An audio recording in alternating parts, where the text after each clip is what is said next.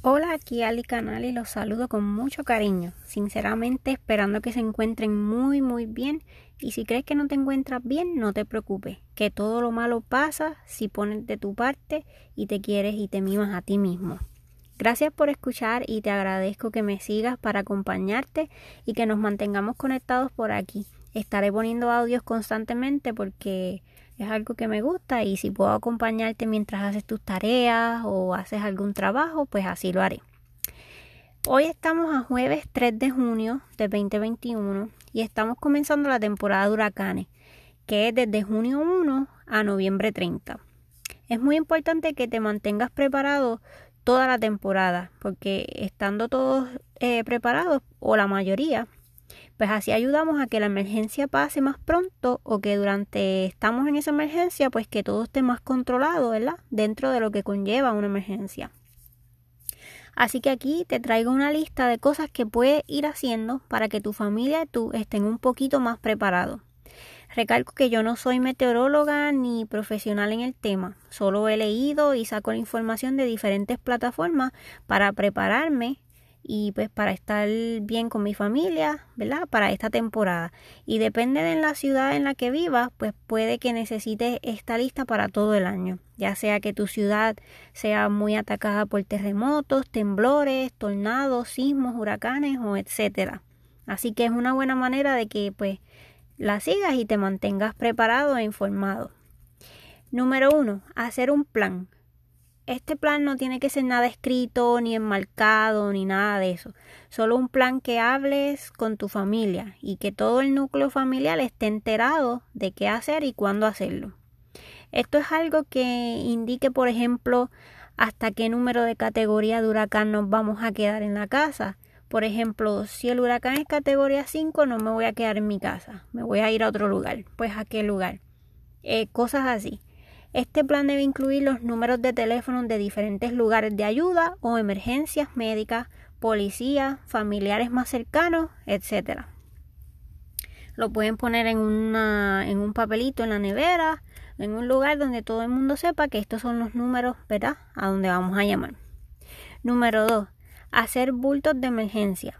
Esto incluye una mochila por persona con efectos personales, ya sea jabón, pasta dental, cepillo, toalla, toallas sanitarias, pañales, una botella de agua por persona, snacks, linterna, una muda de ropa, algo de dinero en efectivo y en este caso no olvidemos las mascarillas. Desechables mejor porque si así la usamos y botamos y no tenemos que estar lavándola. Número 3 Conozca la diferencia entre una alerta de vigilancia y un aviso de huracán. Entra a internet cuando tenga un tiempito y lea un poco sobre todos estos términos que usa el sistema para dejarnos saber el estatus en el que estamos y qué deberíamos hacer en el momento. Recuerda que el mejor preparado es el que tiene más probabilidad de sobrevivir. Número 4. Preparar el auto. Mantenga siempre el auto con gasolina. Durante esta temporada nunca dejes el auto empty de gasolina, porque luego es que todo el mundo pierde tiempo en las líneas de la gasolinera y los tapones son inmensos.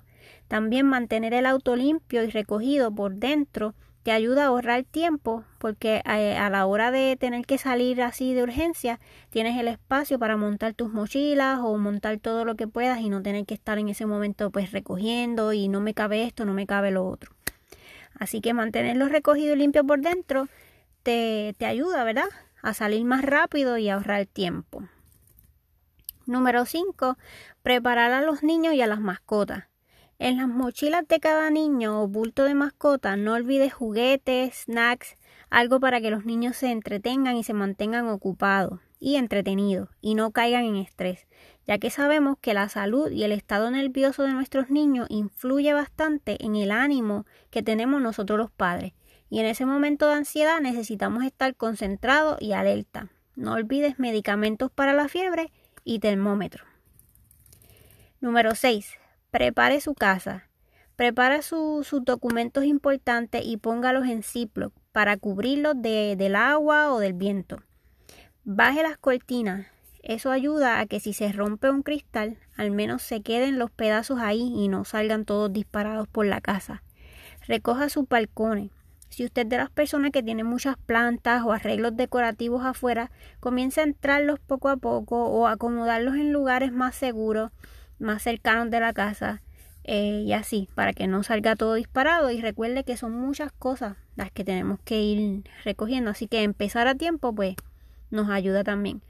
Eh, buscar sus bolsas de arena, mantenerlas en el garaje para en el momento pues no tener que salir y hacer las líneas grandes que se forman.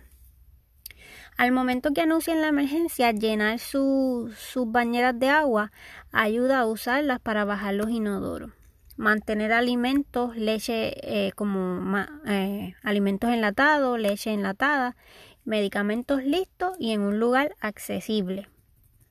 Número 7 estén preparados para evacuar o permanecer en su casa. Conozca las rutas de evacuación de su zona y mantenga en mente dónde le gustaría ir si se presenta la emergencia en donde todos tienen que dejar su hogar.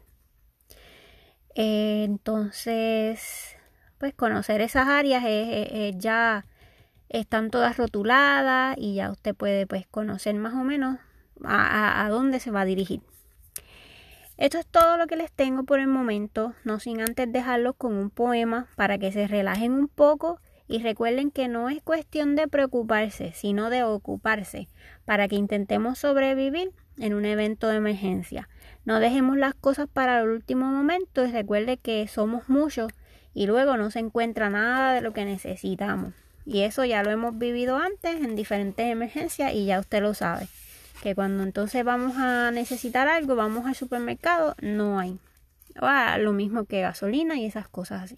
Así que no deje nada para lo último y aprendamos de las situaciones que ya hemos vivido. El poema que les voy a leer está sacado del libro Si Dios está a tu lado, no estará jamás a sola. Y el poema se llama Espera un milagro. Los milagros pueden ocurrir, pueden aparecer en cualquier momento en el panorama más sombrío, acecha un milagro. Creer en lo imposible, descartando lo obvio, produce resultados extraordinarios. La nube más tenebrosa produce la luz más brillante cuando la traspasan los rayos del sol. Creer en el sol, aunque no lo veas, es lo que la fe significa. Dios sabe cuándo lo imposible está por vencerte y Él quiere que sepas cuánto te ama. En ese momento te otorga el milagro que tú esperabas. En ese instante se abren las nubes y el sol brillará para ti. De Roger Austin. Así que los dejo por el momento. Eh, que continúen teniendo un día muy bonito. Sígueme para más audios. Estaré poniendo más eh, en en cuanto pueda. Así que cuídense mucho de verdad y nada, para adelante. Bye.